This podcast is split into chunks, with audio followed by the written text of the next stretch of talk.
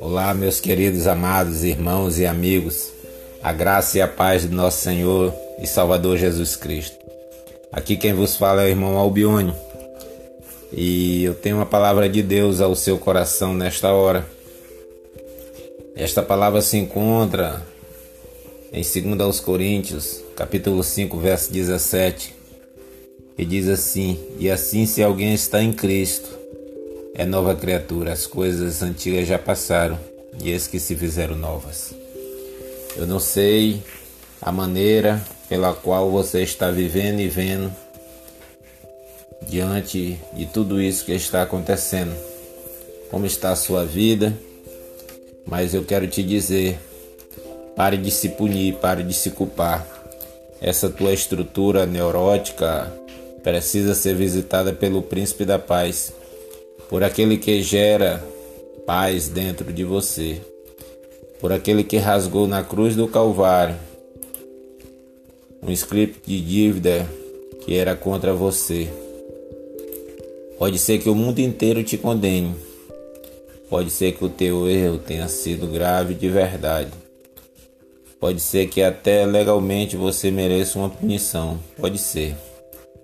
Pode ser sim.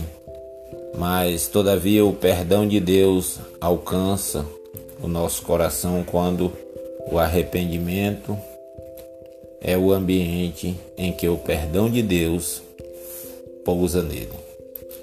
O arrependimento ele é uma rendição. O arrependimento não é um sistema de punição. Ele é uma ele é uma protação diante do vencedor.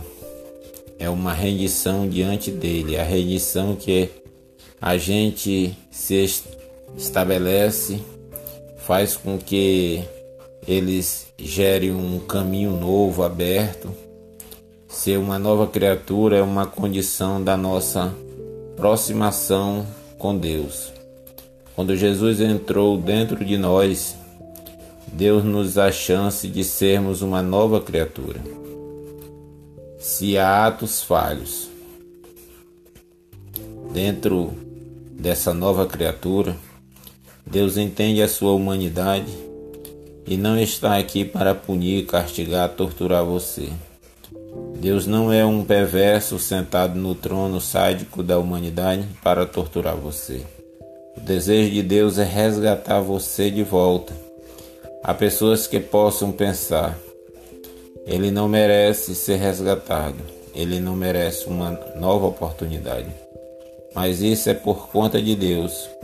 E quando Deus chama você para te dar uma uma oportunidade, não se faça de rogado entre entre pelo caminho do arrependimento entre pelo caminho da reição e comece tudo de novo.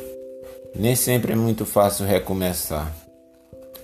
Por essas cercas de arame farpado, elas às vezes são um impeditivo para a gente começar de novo.